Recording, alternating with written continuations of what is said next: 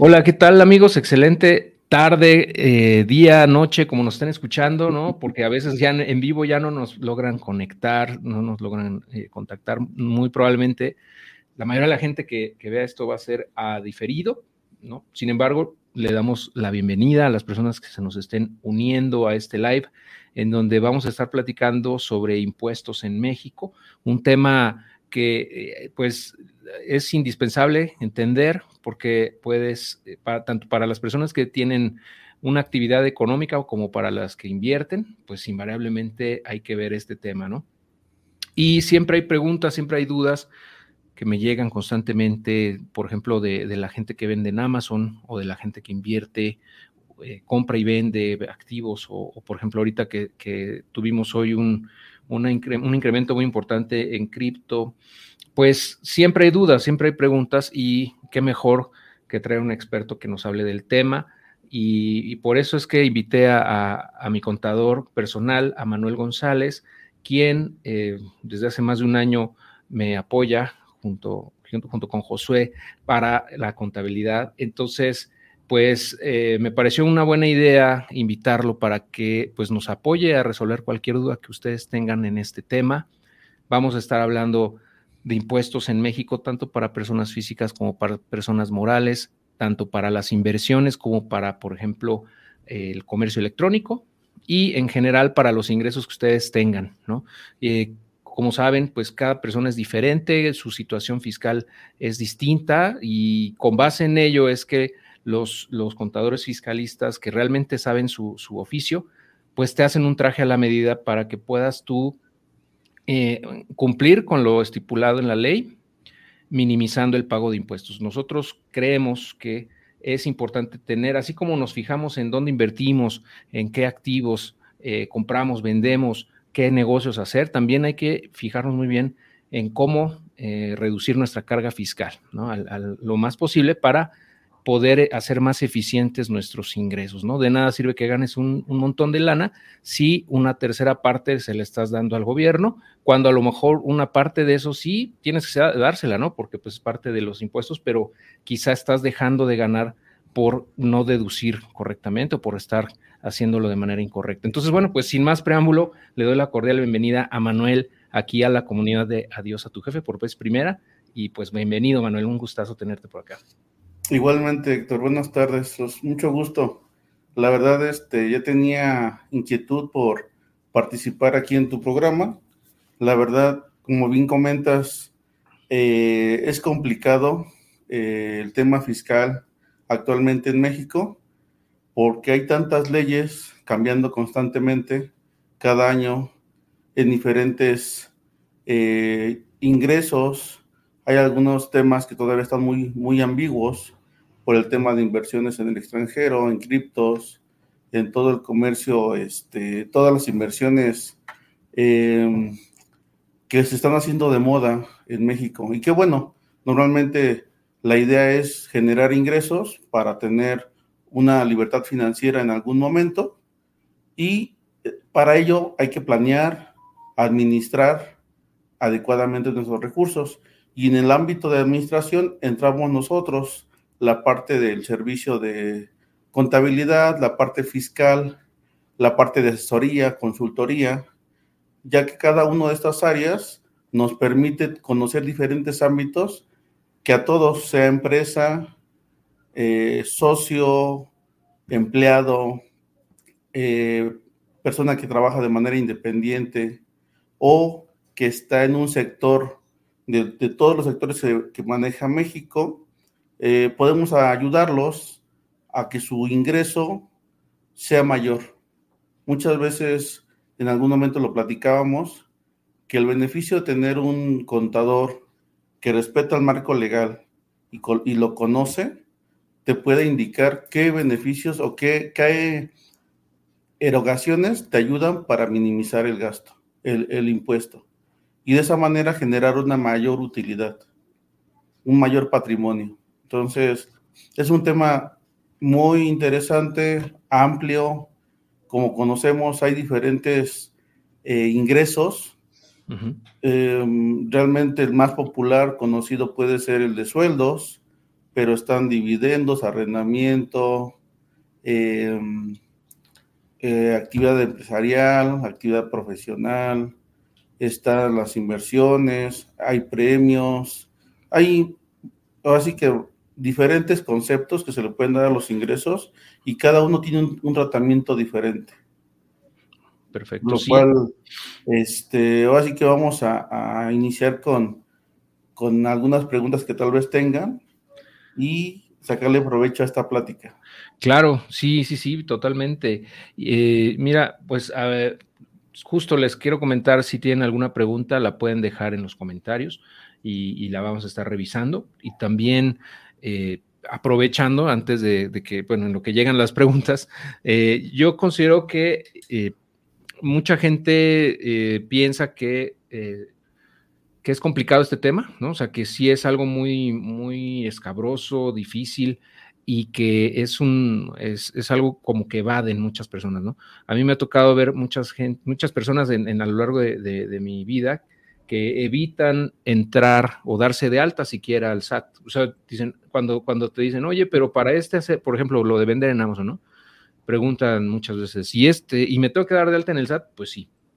O sea, necesitas un RFC eh, activo, válido, para poder vender y como para, pues prácticamente para cualquier negocio, ¿no? Entonces, yo creo que el primer temor que tiene la gente es en darse de alta, sin embargo, pienso yo que es por desconocimiento, porque eh, si bien, o sea, eso te genera obligaciones, también te da, eh, te da también beneficios, ¿no? muchos beneficios el estar dado de alta, el, tener tu RFC, que se pierden todas estas personas que por desconocimiento no, no entran en el, digamos, eh, en el sistema fiscal, y al final de cuentas, como en todo, es saberlo utilizar a tu favor para poderte apalancar de ello y eh, no nada más eh, no pagar de más, sino también incluso verte beneficiado.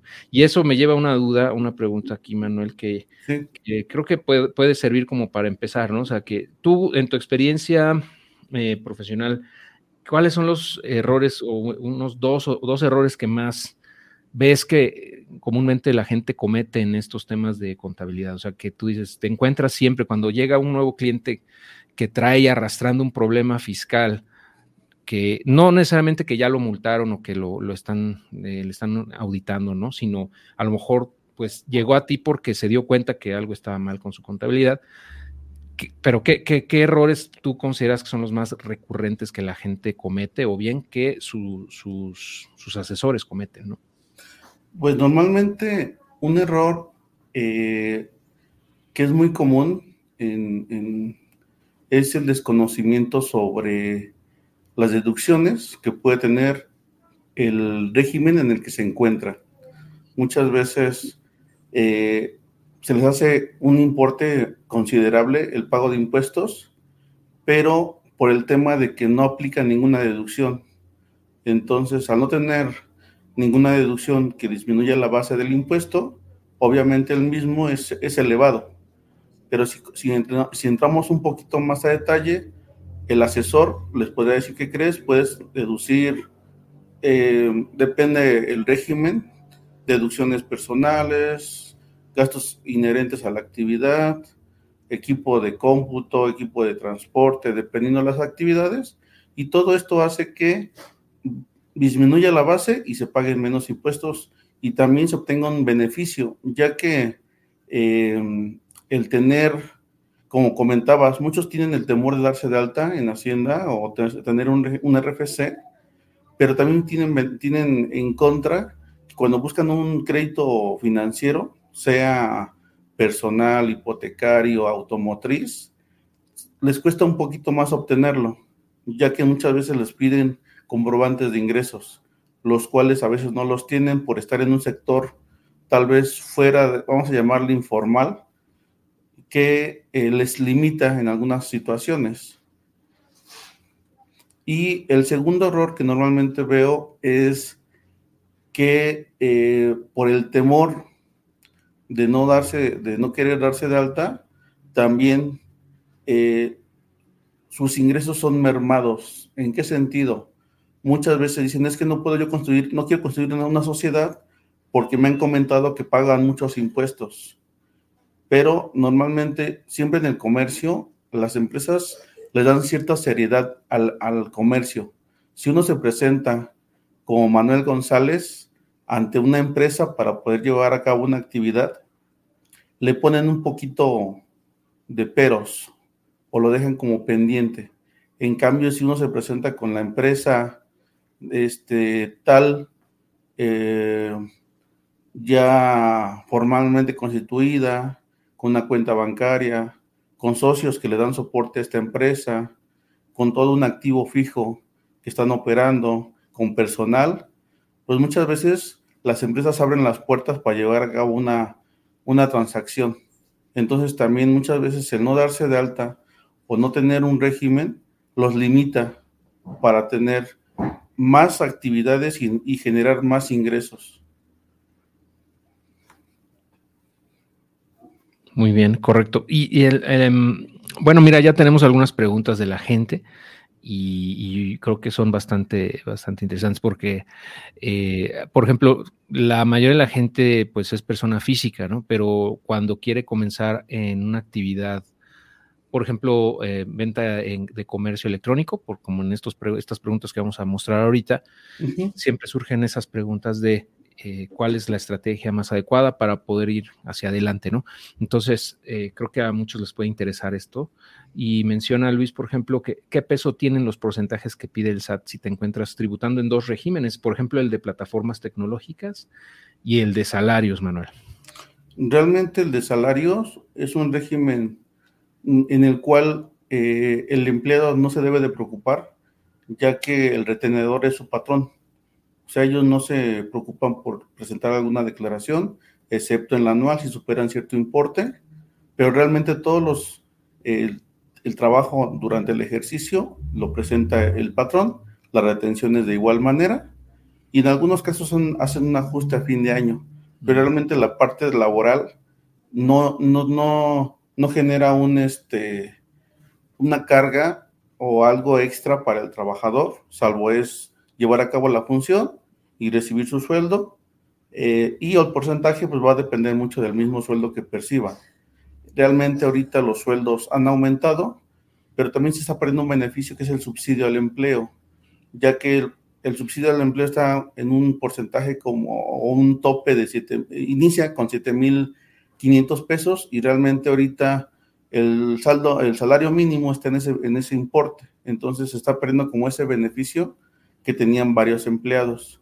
Con temas de plataformas, igual hay, hay un porcentaje que va a depender de, del tema de, del ingreso porque se aplica una tarifa.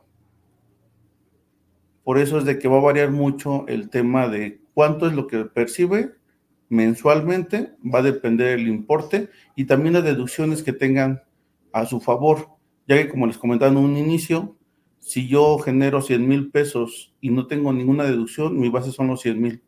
Pero en cambio, si tengo 100 mil pesos y hago erogaciones por un, importe de 80 mil, mi base son 20 mil pesos. Estamos hablando de una quinta parte y obviamente el, impuesto baja drásticamente. De hecho, yo he visto que por diferencias a veces de, algunos miles de pesos, el importe del impuesto se minimiza. Ok, muy bien.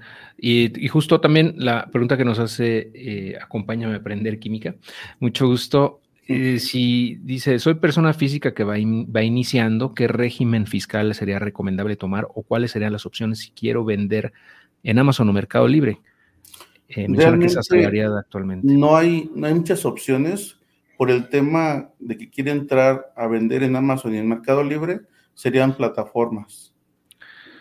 Sí, ahí no hay de otra, ¿no? Si vas a vender online sería esa actividad. Exacto, sí, de hecho, por la actividad, eh, lo recomendable, tal vez en, algún momento alguien les puede decir que pudieran entrar como reciclo, que es el régimen simplificado de confianza, por temas de tasa de pago de impuestos, pero lo correcto sería plataformas. O sea, el deber ser es con plataformas, aunque podría ser reciclo. Eh, el debe ser es, es eh, plataformas. Y, aparte seguiría con la actividad de, salarios, ¿no? Sí, de hecho, hay, este, ahorita los, hay eh, muchos regímenes que, pueden convivir eh, en conjunto, puede recibir salarios, ser dueño de una empresa que va a recibir dividendos, puede arrendar un inmueble, puede tener este, estar en plataformas, eh, puede trabajar de manera independiente. Todo ello y no hay ningún conflicto en temas fiscales. Pueden convivir todos estos tipos de ingresos, los cuales se van a declarar en su anual en el mes posterior, en el año siguiente posterior. Ok, muy bien. Uh, Alika, mucho gusto. Muchas gracias por tus comentarios. Y pregunta que ella está en el régimen de personas físicas con, con ingresos en plataformas eh, y tiene una cantidad considerable de IVA a favor. ¿Es factible recuperarla? Pregunta. Eh, si contara con todos los soportes de ese IVA a favor, es viable. Obviamente, como comentario, es los trámites de devolución de IVA son tardados ya que normalmente el fisco pues no, no le agrada devolver dinero. Entonces, por lo cual, eh, pues piden cierto, hay un, un trámite un poquito tardado, estamos hablando de, eh, de cuatro hasta seis meses, para, y se hace por mes del saldo a favor. Si estos saldos a favor que menciona los tienen diferentes meses, estamos hablando que tendría que ser un trámite por cada mes y, van de manera independiente en tiempo. Entonces, hay que tomar en cuenta, tengo el soporte de dichos saldos a favor, el tiempo y también ver si no en algún momento va a utilizar ese saldo a favor con alguna operación que tenga a futuro. Ya que muchas veces queremos hacer el trámite, pero tenemos una operación en puerta, la cual va a absorber, absorber todo mi saldo a favor, pues realmente mi recomendación sería hay que esperar a la operación, absorbes tu, tu IVA a favor y te evitas de todo el tema este, de trámites ante el, ante el fisco. Exacto. Sí, o sea, ya para no hacer todo ese trámite que, al SAT no le gusta, ¿no? Hacer que esas, esas devoluciones. Y aparte, el SAT va a poner, va a revisar este, hasta cierto porcentaje la información y la tendencia es poner algún pero o una negativa para la devolución. Entonces esto se hace más, se prolonga el trámite y la devolución de dicho saldo a favor. Ok. Muy bien. Y ah, bueno, menciona aquí, otra duda es, eh, Fragoso, saludos. Si invierte en fintech en México, pero vive en el extranjero, pregunta si tiene que pagar impuestos. De hecho, eh, si su residencia está en el extranjero, lo correcto es eh, que pague los impuestos en el extranjero. Obviamente se debe de informar aquí en México para que tengan conocimiento que la, retención se hace y se acredita en el extranjero, si fuera el caso, que pagar algún, algún impuesto aquí en México. Ok. O sea, si, si ya tiene su actividad económica en el extranjero, pues entonces ya, si ya está pagando impuestos allá, tendría que hacer. Y su residencia, más que nada, si su residencia está en el extranjero, lo correcto es que paguen en extranjero y que acredite solamente lo que haya pagado aquí en México. Mm, como a favor, ok. Exacto. Perfecto. Eh, y bueno, sí, justamente, Alica, les encanta cobrar, pero no pagar. Exacto. es correcto, de hecho, sí. Sí, al SAT, así, al SAT le encanta cobrar, pero ya cuando le quieres pedir en un reembolso, ahí sí ya no le encanta. No, y nos cobran de manera inmediata y nos devuelven de manera tardía, ¿no? Exacto. Muy bien. Eh, pregunta eh, Eric, mil ocho mil. si está dado de alta como plataformas eh, con persona física y Amazon te retiene por régimen de plataformas, sin embargo mis proveedores me facturan como persona física, ¿habría algún problema? no, realmente, de hecho es una práctica que se tendría que hacer. Cuando uno está en plataforma, se tiene dos opciones para poder declarar los impuestos. Una de manera directa, donde la plataforma nos retiene y ellos se enteran a nombre de, del este, de, quien está en la plataforma. Y la segunda es de manera directa, nosotros presentamos de manera mensual las declaraciones y, todas y se contemplan todas las deducciones. Por lo que yo entiendo, él está en la segunda opción, donde él declara de manera mensual sus impuestos y por eso puede deducir toda la parte que está, todas las facturas que le están generando sus proveedores. Ok. Pues sí, eh, de hecho, eh, entiendo, yo quiero pensar que estás vendiendo aquí en México, ¿no, Eric? Supongo. Porque ajá. ajá. Eh, pero bueno, si nos puedes dar un poquito más de, aclaración, bueno, de información al respecto, creo ayudaría un poco más también. Ah, Luis nos pregunta, saludos Luis, si ingresos por ah, publicidad en Google Ads o YouTube entran en el régimen de plataformas. Eh, tendría que ver si está dado de alta. Hay muchas, muchas plataformas actualmente en México, este, ya que es un, medio muy fácil de poder hacer eh, comercio. Y em, creo, depende qué es la actividad que estás llevando a cabo.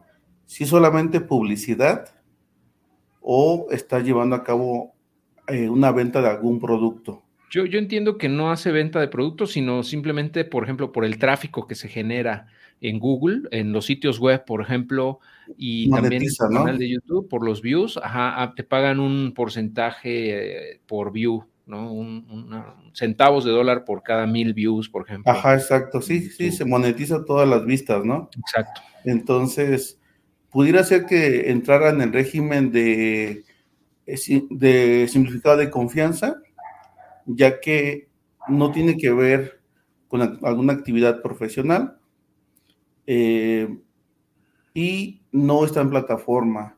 Entonces, pudiera ser que encuadre en el régimen de simplificado de confianza y tributar con un porcentaje bajo en impuestos, ya que este régimen tiene ese beneficio. Tiene una, tasa muy eh, atractiva para el pago de impuestos, que va del 1 al 2.5 mientras los ingresos no superen los 3.5 millones de pesos en el año.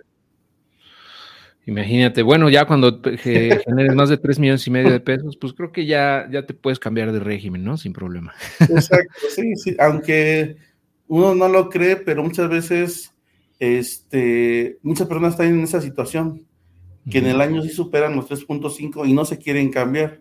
Mm. Obviamente, pues también hay forma de evitar esa parte, ¿no?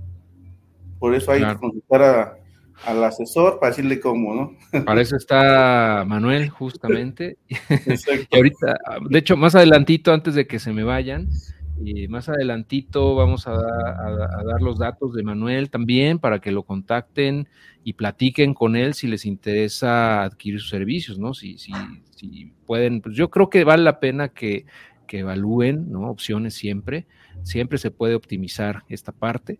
Entonces, eh, bueno, si lo contactan, eh, también va a ser una promoción también exclusiva aquí para la comunidad de Dios a tu jefe, para la gente que se una como cliente ¿no? en su despacho contable. Entonces, eso un poquito más adelante lo vamos a, dejar y también en los comentarios, en la descripción, si estás viendo esto en diferido, lo puedes ver también ahí los datos y todo, ¿no? Para que lo contactes. En fin, bueno, continuamos, si te parece bien, Manuel. Sí, eh, claro, claro, por favor. Vamos a darle porque se nos están acumulando aquí. sí, me imagino. Entonces hay que aprovechar el tiempo. claro, dice Juan Manuel, mm, dice, mira, compro frecuentemente cripto para trading en Quant Fury eh, pregunta si debe cambiar o agregar eh, a su régimen algo, ¿no? Algún régimen para realizar, realizar dichos impuestos. Tiene el régimen de asalariado. No sé si conozcas tú la plataforma Quant Fury, Manuel. Sí, de hecho sí. El tema es eh, que lo correcto, si va a monetizar la cripto, eh, que se que agregue o haga una, un aumento de obligaciones y coloque otros ingresos si fuera el caso que fuera a monetizar dichas criptomonedas. De lo contrario, eh, pues tendría que estar generando o declarando de manera mensual en ceros. Entonces, en el momento, en el ejercicio que quiera monetizar eh, o regresar ese capital al sistema financiero mexicano, en ese momento tendría que agregar ese régimen y declarar el beneficio que obtuvo de dichas inversiones. Sí, aquí, aquí es importante lo que mencionas. Yo creo que eso resuelve muchas dudas con respecto a cripto porque, o sea, eh, por ejemplo, Quant Fury, haces trading ahí, en realidad no estás comprando cripto, sino estás haciendo trading con CFDs, eh, pero pues sí necesitas comprar cripto para poder depositar como colateral. Es un requisito, ¿no? Necesitas fondear la cuenta, digamos, con, aunque sea con una stablecoin como USDT o USDC o DAI, pero al final tienes que comprar cripto en algún lado para poder fondear la cuenta. Yo lo que entiendo es que dice, bueno, hago trading, ah, genero ganancias, tengo que actualizar mi régimen. con base en lo que tú comentas ahorita, yo diría, bueno, si está tomando ganancias, o sea, si sí está cobrando tomando ganancias y regresando la lana ya del stablecoin hacia pesos mexicanos y transfiriéndoselo a su cuenta bancaria para poder usarlo como dinero ya tal cual, ahí sí tendría, ¿no? Que, es correcto. que agregar ese, ese nuevo régimen. y que sería otros ingresos. para poder declarar esos ingresos. Exactamente. Y también dentro de la evaluación que se tendría que hacer es ¿Es correcto el pago de impuestos de esos importes que van a retornar o hay que esperar a cierto momento? Pero eso ya es un tema, así que como bien dices, revisar de manera particular el caso y en, ese, en esa situación se le comentaría si es viable, correcto o no el pago de algún tipo de impuesto.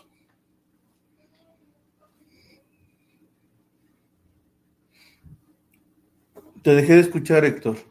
Ah, perdón. Ahora ah, que estamos, estamos muy cerca de nuevos máximos históricos en, en, cripto, pues mm, va, a haber gente seguramente que en los próximos meses va a estar tomando ganancias y esto que comentas es muy importante para que sepan cómo, cómo proceder, ¿no? En caso de que quieran tomar esas ganancias, porque al final pues va a generar un ingreso en, tu, en tu cuenta, ¿no? Tal cual. Sí. Muy bien. Eh, bueno, pregunta eh, Eric Tlatempa, saludos, ¿cómo estás, Eric? Ya tenía tiempo que no te veíamos por acá. Eh, me ha gustado verte por aquí. Menciona, pregunta si es forzoso declarar impuestos en México sobre las ganancias que obtienes a través de cuentas de trading en Estados Unidos o en Canadá, por ejemplo, con Interactive Brokers o con Robinhood, cualquier de, cualquiera de esas plataformas de trading de eh, activos en la bolsa, por ejemplo, en la bolsa de valores en Estados Unidos o en Canadá. De hecho, lo recomendable es sí hacerlo, eh, normalmente cuando se hacen eh, inversiones en el extranjero, también ellos eh, en algunas plataformas manejan formatos que hay que firmar para poder que nos hagan las retenciones correspondientes en Estados Unidos o en Canadá y ese impuesto que se pagó en esos países se pueda acreditar aquí en México para no hacer para no hacer para evitar la doble tributación.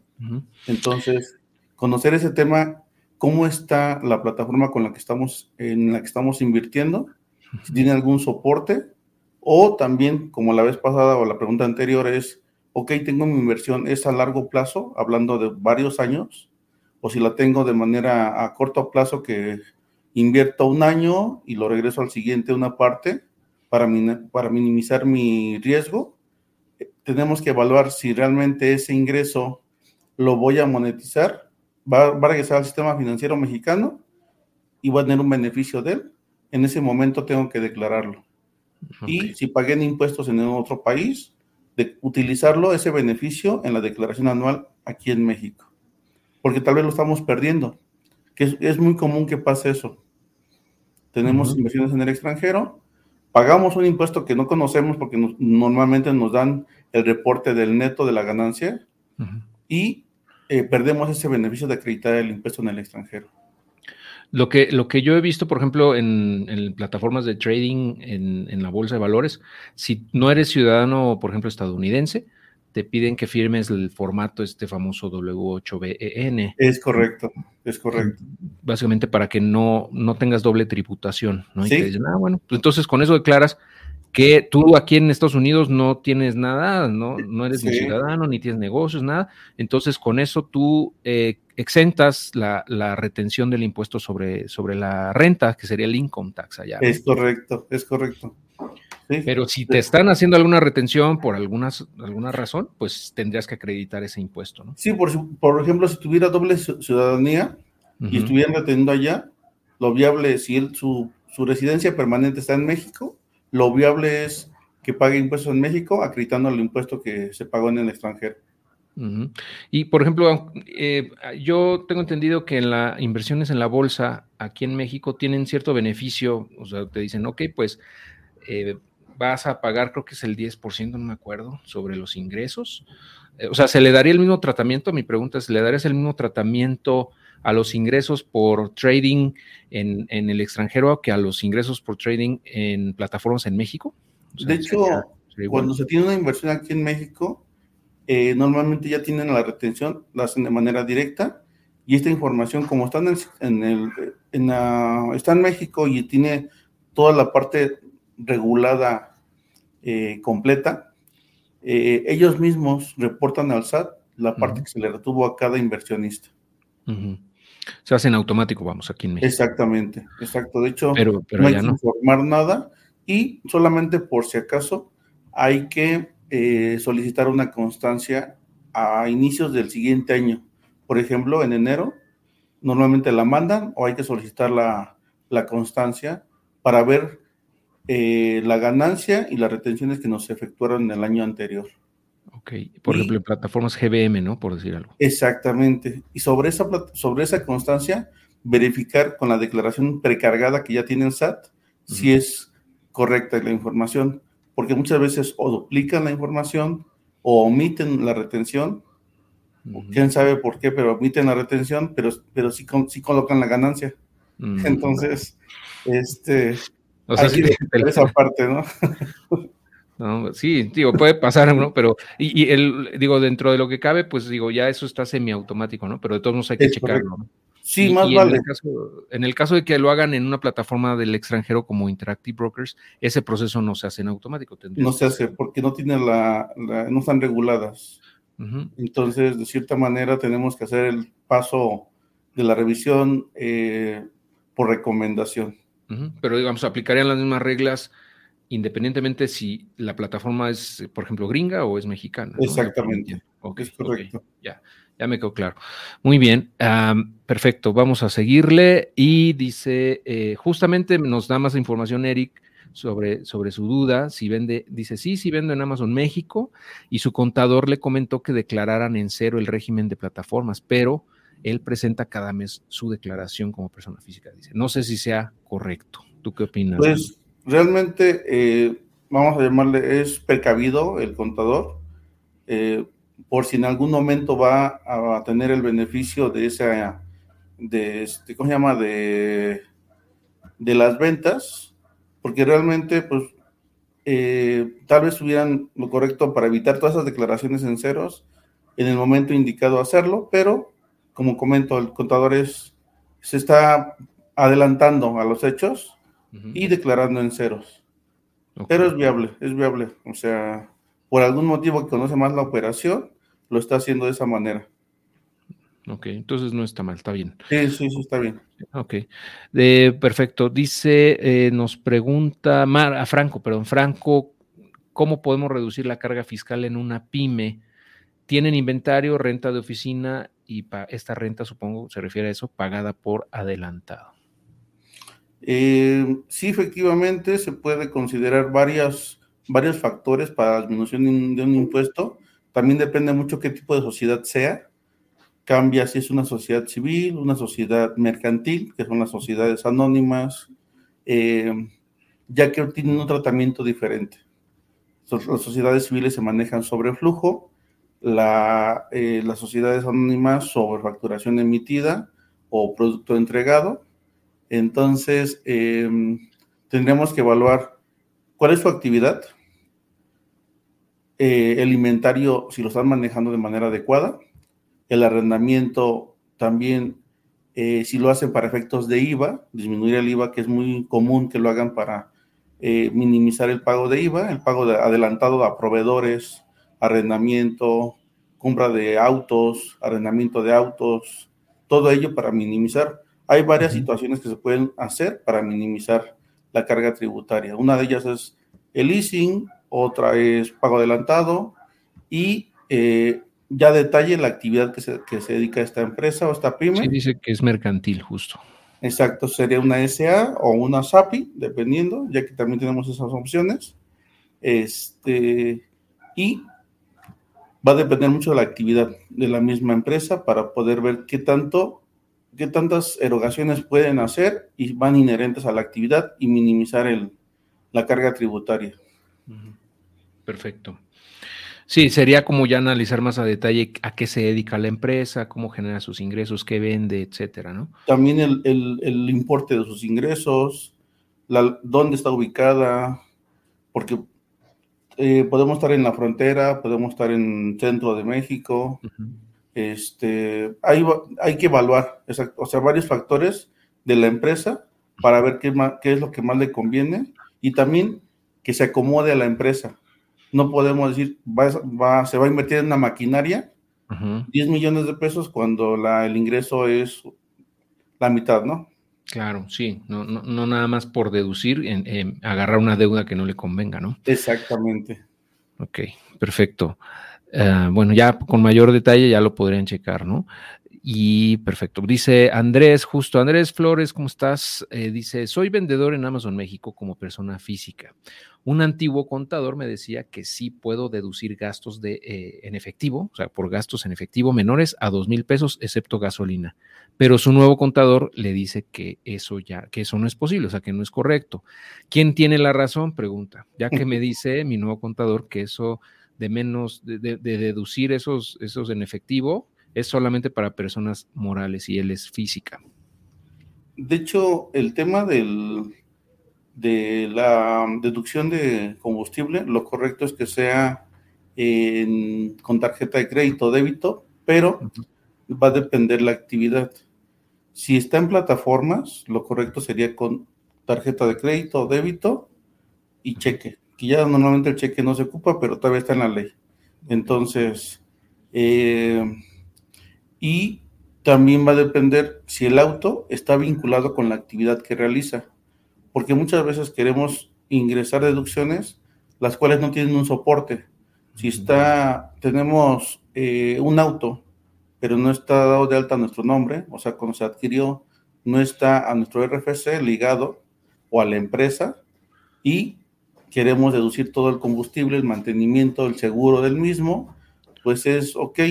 Dice el SAT, quieres deducir gasolina, pero no, no, no tengo conocimiento que tengas un auto en tus activos.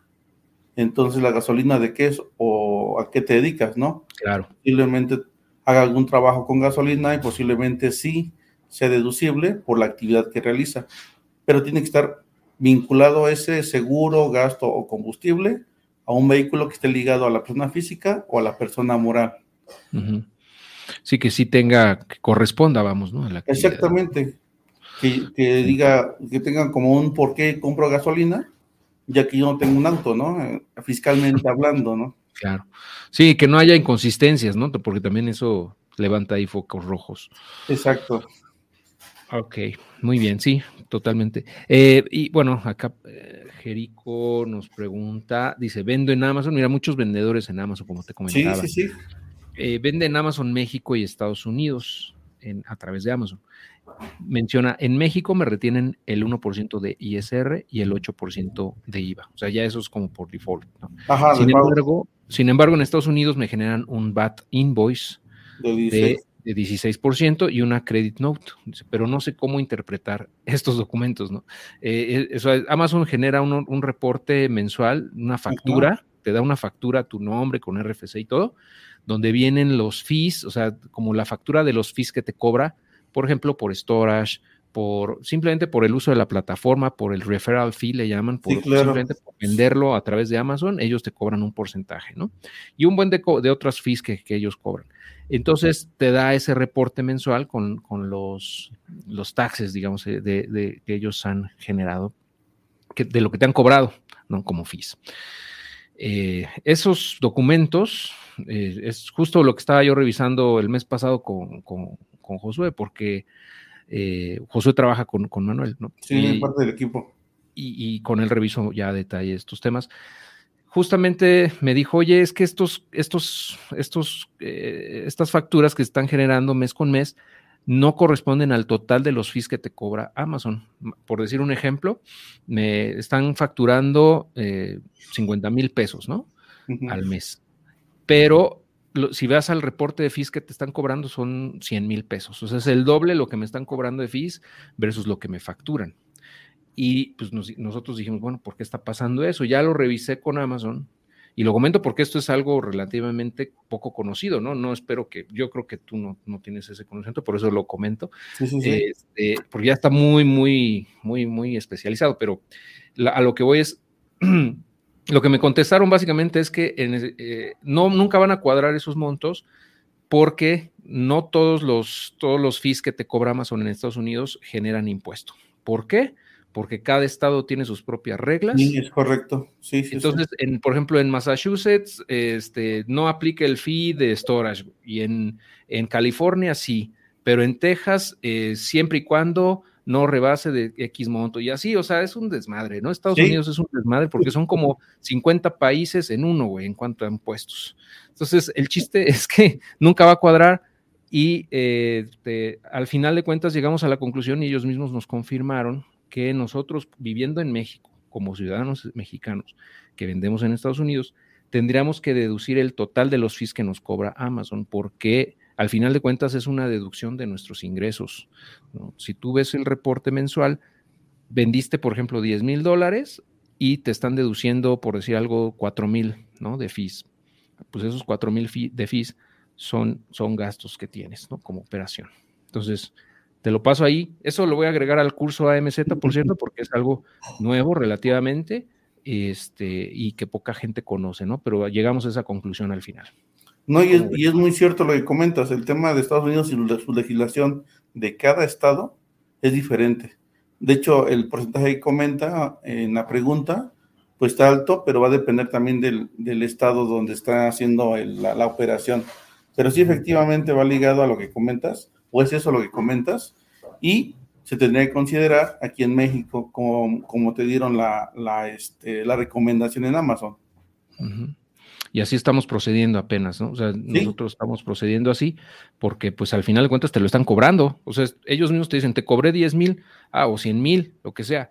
Pues eso es, o sea, independientemente si de acuerdo a las reglas de cada estado es facturable o no, eso vale madre. O sea, tienes que deducir lo que te cobraron, ¿no? Al final. Claro, porque estaríamos perdiendo un beneficio ahí por las legislaciones de otro país. Exactamente. Como comentamos en un inicio, hay que ver la manera donde eh, dentro del marco del legal del extranjero o eh, tengamos y podamos deducir esa parte y no nos genere una carga tributaria que nos corresponde. Exacto. Y hablando de deducciones que, también luego se nos van, todas las herramientas que ocupen ustedes como vendedores en Amazon, por ejemplo, Jungle Scout, Helium 10, eh, Kipa, lo que sea, lo tienen que eh, también deducir acá. O sea, aunque no generen una factura como tal, un CFDI, porque son extranjeras las empresas, se puede, se puede eh, deducir como un gasto, ¿no? Este, totalmente. Nada más tiene que recopilar los, los invoices que ellos generan y listo, se los pasan a su contador para que ellos lo consideren en sus deducciones. Exacto, sí. De hecho, esa parte también es un tema muy complicado para muchos clientes el recabar la información, el solicitar la factura. Es un error que tal vez me pedías dos, pero este es el tercero extra, donde es un error muy común. No pedir factura. No pedir. Dice, ni es que gasté, es que compré, pero no pedir la factura. ¿Se puede deducir? No tenemos un soporte para ello. Aunque se haya hecho la erogación. Muchas veces hacemos, el, las deducciones son mínimas, pero por la falta de la solicitud de las facturas. Sí, yo, lo, yo he cometido ese error, de hecho, porque eh, se me olvida luego, eh, pues, digo, son 200 al mes, 300 al mes, como que se te va y dices, nada. Pero al final ya si haces cuentas de cinco años de pagar esas herramientas, pues ya es una lana, güey. Sí, sí, es que son, a veces hay detallitos que no tomamos en cuenta. Por ejemplo, el internet, la plataforma, el intermediario, este, dices, ¿dónde, ¿dónde se fue el flujo, no? Mi ganancia, según esto, según mi, presupuesto, tenía que tener el doble, ¿no? Y resulta que se fueron en gastos eh, hormiga, sin factura. Sí, digo, nos pasa a todos, pero sí hay que tener un poco más de, cuidado ahí para no perder, no dejar de deducir lo, que, lo que corresponda. Exacto. A mí me da luego flojera, la verdad, te soy sincero, facturar 300 pesos, 200 pesos y vaya, porque luego te la hacen cansada o te dicen, bueno, métete aquí y bájala tú. Sí. Pero bueno, ya, cada quien, ¿no? Yo, yo a veces no lo hago, pero sí debería, debería hacerlo. Sí, ese es formarse ese hábito, ya que es un beneficio eh, acumulado. Realmente, como bien dices, y así es, eh, no se ve gravoso la erogación, pero si lo vamos acumulando durante un par de meses o años, dependiendo del importe, ya se vuelve importante. Está bien. Mira, justo lo que decías del Internet, dice, si se me pregunta Jaibraín 42, si se puede deducir este gasto del Internet si está en el programa de Amazon afiliados. Claro. Es decir, recibo dinero por recomendar productos y genero la factura para que Amazon me pague. Sí, sí, pues cualquier gasto o erogación que se haga inherente. Incluso el celular, por ejemplo, ¿no? El plan de El plan, el internet, la luz. El hosting, si estás, tienes claro. tu, sitio web, pues De hecho, también si está pagando el sitio de un correo electrónico o, varios. O el dominio. pagando el, WhatsApp eh, empresarial. Todo ello implica gastos y hay que solicitar la factura o el invoice dependiendo. Perfecto, sí, totalmente. Ahí ya, por ejemplo, eso de gasolina, eso pues ya sería muy cuestionable, ¿no? Pero bueno. Sí, claro. Dices, salvo que tenga su jet, ¿no? sí, pues sí. Pero fuera de eso sí sería medio raro. Eh, Andrés pregunta, oye, ¿y todos los demás gastos que no son gasolina y se paguen en efectivo mejores a eh, menores a dos mil pesos son deducibles? Es correcto, se pueden pagar en, efectivo y son deducibles. Hasta dos mil pesos, ¿eso es cierto? Ese, Es, correcto el importe. De hecho, muchas veces dicen es que yo voy a pagar dos mil cien pesos. Tengo que facturar eh, dos mil y luego cien. Le digo, pues divide lo mejor para que no se vea tan. Pero sí, yo no sabía eso, no sabía eso. Es que casi, casi no, bueno, o sea, los gastos en efectivo que yo hago son como para consumo personal después. Personal, exacto. Y no se mercado, la plataforma se hacen vía transferencia normalmente. Sí, pero bueno, es bueno, es bueno saberlo. Eh, pregunta Eric, una duda más, pues de eso se trata, échenlas. Ya, ya como cuando pasemos de la hora, yo creo que ya vamos a empezar a, escatimar las preguntas, pero. no, y está, está este, interesante, está divertido. Realmente, eh, uno en este ámbito, pues muchas veces decimos, que se cuenta con el conocimiento por tanta información que manda el SAT con su terrorismo fiscal, que luego tienen en televisión, radio, periódico y en todas partes, pero creo que no, que falta que tengamos un poquito más de, conocimiento al respecto y no tengamos tanta carga tributaria por desconocimiento. Claro, y es que el gobierno nunca te va a decir así, miradle así para, no, para que no me pagues tanto, ¿no? obviamente toda esta información pues nunca va a venir de una fuente oficial, simplemente, simplemente va a venir de los ciudadanos como nosotros que somos eh, pues sujetos al pago de ese impuesto. Exacto. Ok, eh, pregunta sobre la resolución de la Suprema Corte en mayo de 2023, donde se determinó que la compensación civil no es un medio de pago del IVA ni puede dar lugar a una solicitud de saldo a favor ya no le cupo, lo puso en otro. Y Amazon te factura sus servicios como compensación. Mercado Libre lo hacía así y apenas este año cambió a satisfacción del acreedor. Ay, cabrón, ya está, está muy, muy técnico para mí. ¿Sería este cambio lo que debe hacer Amazon de igual manera? Eh, sí, de hecho, se estuvo dialogando mucho sobre este tema, eh, pero lo correcto es que se tendría que hacer el mismo, el mismo tratamiento. Así en, en corta, en respuesta sí, o sea. Ok, entonces eh, va a manejarlo Amazon, lo debería manejar como Mercado Libre. De hecho, cada plataforma está buscando la manera de poder minimizar también los impuestos, porque el tema también de las plataformas, eh, aunque ya es muy utilizado, es nuevo. O sea, tanto así que el régimen de plataformas aquí en México eh, tendrá un par de años. O sea, estaba desde que llegó Uber, que es como la plataforma que dio pie o pauta a muchas otras. Eh, desde entonces ahí, cuando llegó Uber, fue un tema desconocido para la legislación de muchos países. Tanto así que hubo problemas legales y hasta la actualidad hay con estas plataformas, por pago de impuestos, por pago de cuotas, por pago de algunos permisos Entonces todavía están en un tema de, de, adaptarse la ley a la plataforma o viceversa. Bien. Sí, es, es, un proceso, ¿no? Paulatino, lo van a ir ajustando. Sí, sí, sí, sí. Pero también este, muchas veces eh, cuando van haciendo esos cambios, el gobierno no es para minimizar o controlar eh, las plataformas, es para la recaudación. Claro. Entonces, eh, las plataformas tratan también de defenderse sobre esos temas. Claro, y, lo hacen a lo más posible, ¿no? También, bueno, buscan la manera, pero digo, al final... ¿Qué pasa? Que el fisco utiliza a las plataformas como intermediarios para recaudación de impuestos. Hace su trabajo de ellos. Entonces dice, yo te retengo, yo entero. Entonces, ¿y qué beneficio tengo yo por enterarte o retener ese capital? No lo puedo invertir. En cambio, se lo tengo que enterar. Que eso de invertir está entre comillas, ¿eh?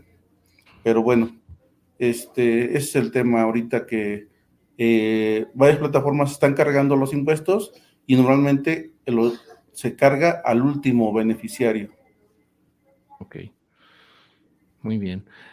Y justo pregunta aquí Alejandro si está registrado en el SAT por sueldos y salarios, o sea, es empleado, y renta un auto, ¿puede deducir el auto, o sea, el pago del auto? Claro. De hecho, tendría que hacerlo, porque de lo contrario, su base está sobre las ganancias y no tiene un costo. El costo es su vehículo. Lo que le está generando es el medio porque está generando el ingreso. Tendría que deducirlo, pero para ello tendría que estar a su nombre y poder aplicar lo que corresponde por, eh, por la compra de este vehículo, que sería tanto la depreciación como el IVA. Muy bien, perfecto. y bueno, aquí también tenemos otra pregunta de, ah, bueno, ya dice, bueno, ya, ya diga, di la neta la mejor manera de lavar dinero. han de querer que me tumben la cuenta, hombre. ¿Cómo Ay, Dios. Dice, bueno, Alejandro, bueno, comento otra vez. Oye, soy, soy asalariado, ¿ok? Pero recibo intereses por sofipos, dividendos de acciones, CETES. O sea, es inversionista en este tipo de instrumentos, como un montón, ¿no? Como muchos, o la mayoría de la gente, de hecho, de aquí de la comunidad de Adiós a tu jefe. ¿Sí? Dice, ¿tengo que agregar algún régimen más al SAT? Sí, de hecho, los regímenes que tendrías que tener serían salarios, dividendos y otros ingresos, por lo que comentas en la pregunta. Hay una actividad que se llama ingresos por intereses, ¿no, Manuel? Esa, esa no De hecho, es que hay, dice CETES, que vienen siendo inversión, y si tuviera algún otro en Sofipos, también están pagando intereses. Entonces, hay que ver cuál en cuál encuadra. Si son eh, dividendos es por las acciones, salarios por el que ya tiene, intereses son, serían por intereses y CETES. Entonces, quería ver, es... Pues CETES tendría que ser algo parecido a Sofipos, ¿no? O sea, al final paga un rendimiento, un interés. Sí. Entonces, sería como... Salarios, dividendos, eh, intereses y otros ingresos, si tuviera algún tema que no estuvieran alguno de estos. Ok. Sí, ok, perfecto. Eh, y todo esto de, ingresos por intereses, digo, nada como colofón ahí, como, como nota. De esos, yo lo comentaba con, Manuel el otro día y, menciona y eh, que eso generalmente pues ya se hace en automático, o sea, la retención te la hace la institución financiera o en este caso si inviertes en CETES, pues eh, la nacional financiera, ¿no? El caso es que eh, pues nada más es como checar que sí te estén reteniendo lo correcto, ¿no? Que sí se esté haciendo y el tema de los SOFIPOS, recordar que hay una hay una exención en el pago de impuestos dependiendo del monto invertido, ¿no? Si tienes menos de, más o menos 200 mil pesos, eh, no tendrías por qué pagar, impuestos, o sea, no te tendrían que hacer ningún pago, cobro, perdón, de impuestos, ¿no? Pero ya por el excedente de ese monto, sí. Exacto, es correcto. Ok. Eh, aquí Ibrahim menciona, ¿cuál es el proceso para deducir gastos como persona física? Solo dice, simplemente se piden las facturas y se ponen los montos en la declaración mensual o cómo funciona. Sí, efectivamente solicitan las facturas, verificar que estén los datos eh, personales correctos y aplicarlos en la deducción, en la declaración mensual. eh, debidamente este, que corresponda al mes en el cual se está llevando a cabo la erogación y la emisión de la factura y que corresponda con la actividad que estás realizando. Ok, tal cual. Y, digo, eso lo podría hacer, por ejemplo, una persona directamente, ¿no? O sea, no... Sí, digo, sí nada más que últimamente en la, en la plataforma del SAT agregaron en este año unos anexos en las declaraciones donde se tiene que hacer algunos, un detalle minucioso sobre algunas erogaciones, hablando del IVA, y que se va volviendo un poquito más complicado. No es no, no difícil, sino tedioso en estar viendo si es correcto, si corresponde la factura, si el RFC es el mismo, el tipo de gasto. Entonces, sí lo puede hacer metiéndose un poquito y picándole como le decimos nosotros, igual lo pueden hacer con la posibilidad que en algún momento haya algún error que no cheque al 100%, pero sí, sí se puede hacer de manera directa. Perfecto. Y ah, también, bueno, aquí ya, ya, están preguntando si va a haber promo o no va a haber promo. Pregunta eh, Alejandro, bueno, ¿y ya cuánto cobra el contador? Dice, por sus servicios. ¿Habrá promo? Como les decía hace rato, sí, sí va a haber una promoción. De hecho, aquí le estoy poniendo, déjenme, déjenme poner aquí los datos de Manuel. Eh, para que puedan contactarlo eh, a su WhatsApp y, también un descuento que nos va a dar únicamente para la comunidad de Adiós a tu jefe, ¿no? Y aquí lo va a poner, a ver, déjenme ver si lo están viendo y si no, de todos modos, si están escuchando esto en el podcast, lo van a poder encontrar en, el, en la descripción del episodio, ¿ok? No hay ningún problema. A ver, déjenme ver.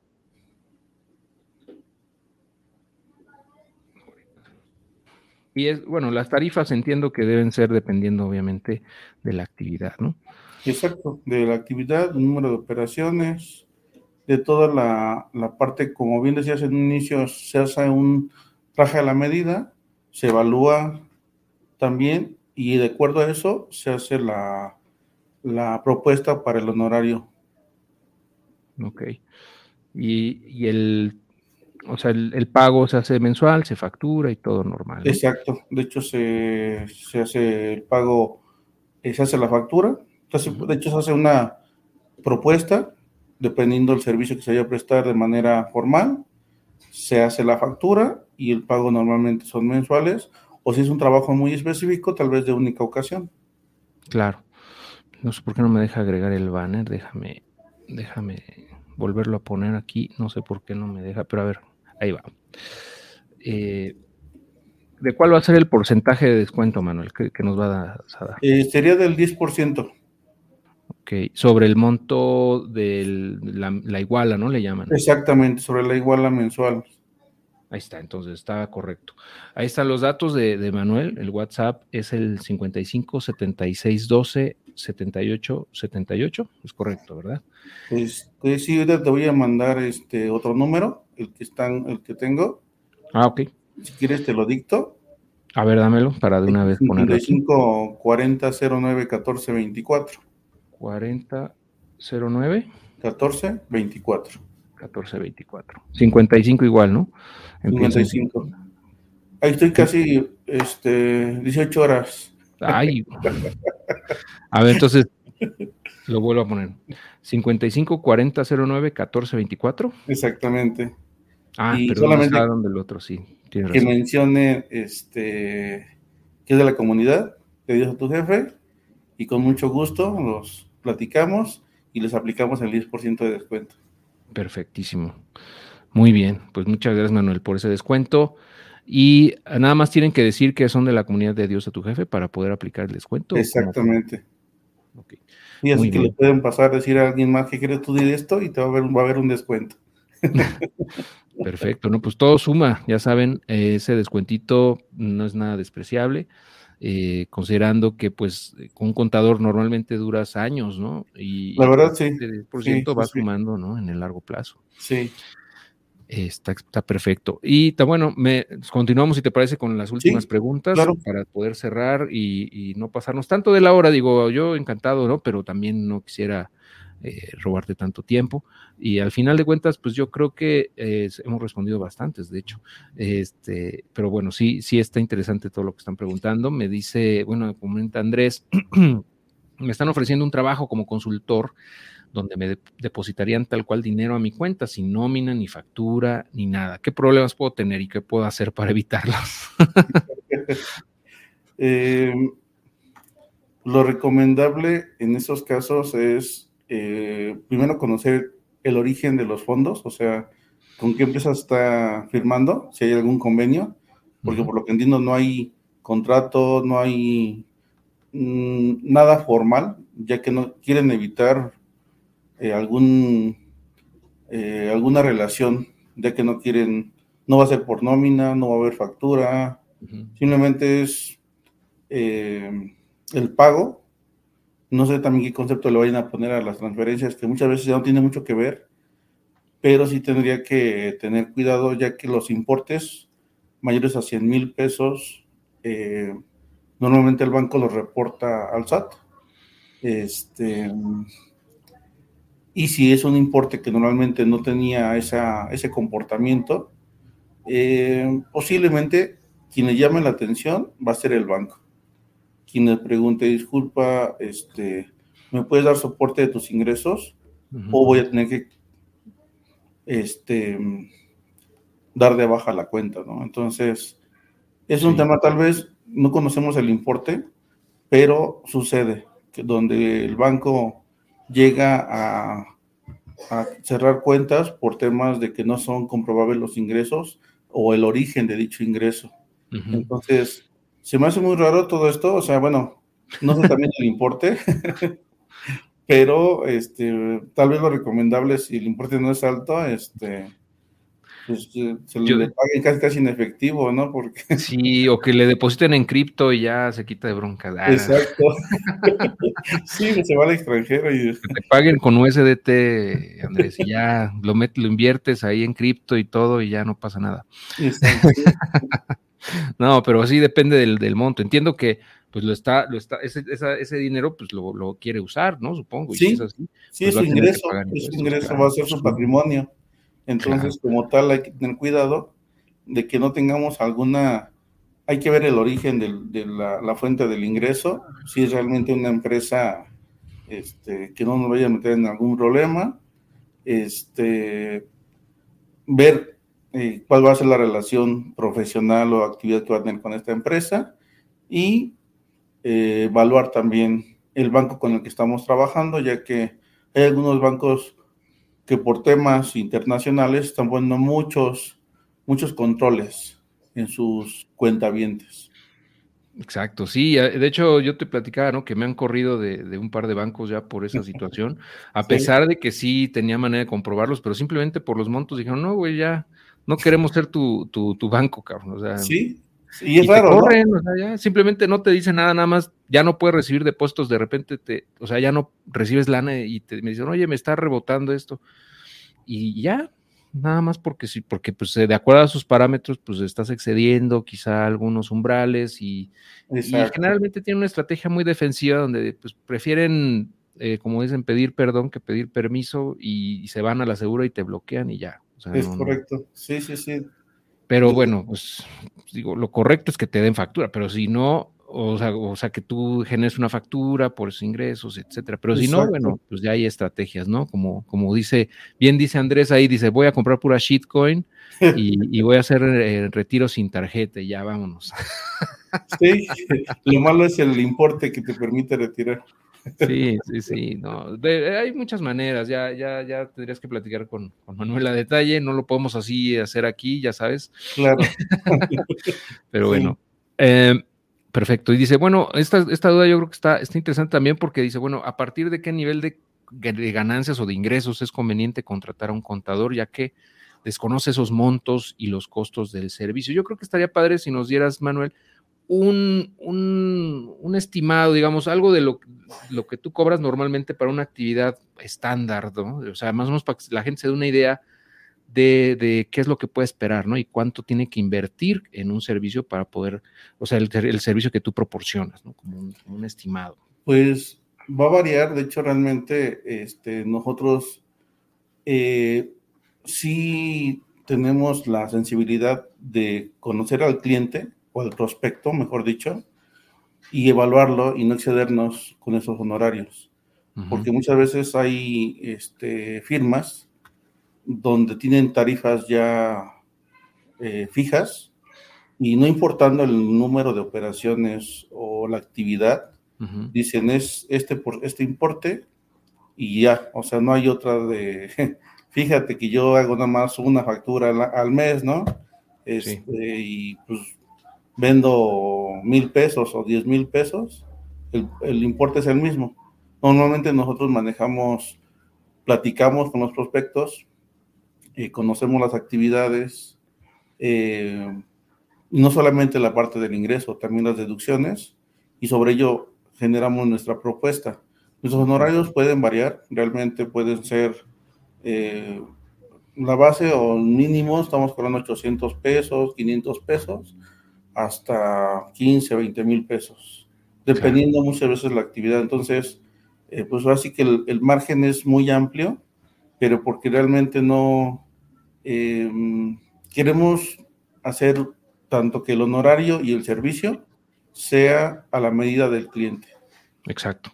Es lo que mencionaba yo al principio, es un traje a la medida entonces, eh, y eso está muy bien, pienso yo, porque no tratan a todos los clientes o les dan la misma tarifa por default, ¿no? O sea, ahí saldrían algunos pagando más que, que, otros, simplemente porque tienen esa tarifa base, ¿no? Pero con esto que comentas creo que queda muy claro que, que pues simplemente es contactar a, Manuel y platicar y ver pues lo, ya, ya que les comente de acuerdo a su actividad la tarifa que les cobraría, ¿no? Aquí les dejo el número para que lo contacten. ahí está, 554009-1424. Sí, a sus órdenes y pues realmente es, es lo recomendable. De hecho, es una recomendación no solamente para, para que me, nos hablen, ¿no? Sino de manera general, creo que nuestros los colegas tendríamos que tener esa sensibilidad. Exacto. Y entonces tú, en tu experiencia, ¿a partir de qué nivel de ingresos valdría la pena, respondiendo la pregunta, ¿no? Eh, contratar un contador? Porque es una pregunta bastante recurrente. Pues realmente eh, considero que siempre un especialista eh, te, va, te va a favorecer su, servicio. Entonces yo considero desde que inicia a tener operaciones y al haber un poco de desconocimiento sobre el tema, es viable tener un asesor. Porque tal vez va a haber ocasiones donde tengan que ser fijo, porque la operación es recurrente, y en ocasiones tal vez sea de manera esporádica, y de esa misma manera es como se, se presta el servicio. Pero lo recomendable es desde que inicia operaciones eh, o antes, porque muchas veces yo vendo algún sector este, eh, donde no genero ingresos de manera este, electrónica, son ingresos en efectivo. Vale la pena este, declarar, vale la pena facturar. Todo ello implican ciertas circunstancias, entonces tendríamos que evaluarlo. Entonces, la recomendación es, previamente a, iniciar operaciones, es viable tener un asesor para también ver a qué se va a enfrentar en el tema empresarial. Perfecto. Eh, muy bien. Ahora, eh, preguntan eh, pregunta también aquí, ah, no, justamente ya, ya respondimos esa pregunta. De eh, justamente la, creo que es la última la que nos queda aquí de Alejandro. Dice, oye, ¿y estas ganancias y o pérdidas de años anteriores? O sea, por ejemplo, es que él dice, nunca, nunca he, nunca he declarado en años pasados, ¿no? Su duda es, oye, pues si yo nunca he declarado de años pasados, ¿estas ganancias o pérdidas son borrón y cuenta nueva ante el SAT o, o sí se toman en cuenta? De hecho, ese, como el SAT tiene, desconocimiento de esas ganancias, pues realmente lo correcto es, si tengo pérdidas, es un beneficio que, no estoy utilizando. Lo recomendable sería declararlas, tener el beneficio ahí guardado en el momento que tenga ganancias, utilizarlas. De lo contrario, vamos a perder esas pérdidas. Evaluar qué es más el beneficio o el perjuicio en este caso, pero lo recomendable es eh, declararlo, ya que en algún momento el SAT pudiera darse cuenta por alguna transacción, que a veces no, no sabemos, pero el SAT tiene muchos controles actualmente y tiene muchos informantes de manera este, muy particular, uno de ellos el banco. Entonces, si el banco por algún tema les manda un reporte o ya lo tiene y no tenemos nada declarado, eh, el SAT también ya tiene nuestro RFC, al ser simplemente asalariados, ya tenemos un RFC. El patrón tiene la obligación de generar nuestro RFC o muchas veces nos solicitan que acudamos al SAT para obtenerlo. Entonces, ya estamos ligados o ya estamos en el padrón de contribuyentes sin conocerlo muchas veces y al tener inversiones en el extranjero o nacionales, lo recomendable es declararlo y ver también los beneficios que tiene, en este caso las pérdidas. Las pérdidas es un gran beneficio que muchos perdemos. Saldos a favor igual. Al no tener el conocimiento, perdemos el, el poder compensar esos saldos a favor. Exacto, o sea, ese saldo a favor o esas pérdidas no acreditadas eh, se toman a cuenta de, impuestos a pagar, ¿no? Entonces, si, no lo estás usando, pues básicamente no estás, estás dejando de utilizar ese beneficio, ¿no? Es correcto. Muy cierto. Totalmente de acuerdo. Y bueno, pues ya para terminar, nada, le mando un saludo a mamá, que aquí me dejó su saludo. Muchas gracias, mamá, como siempre. Saludos.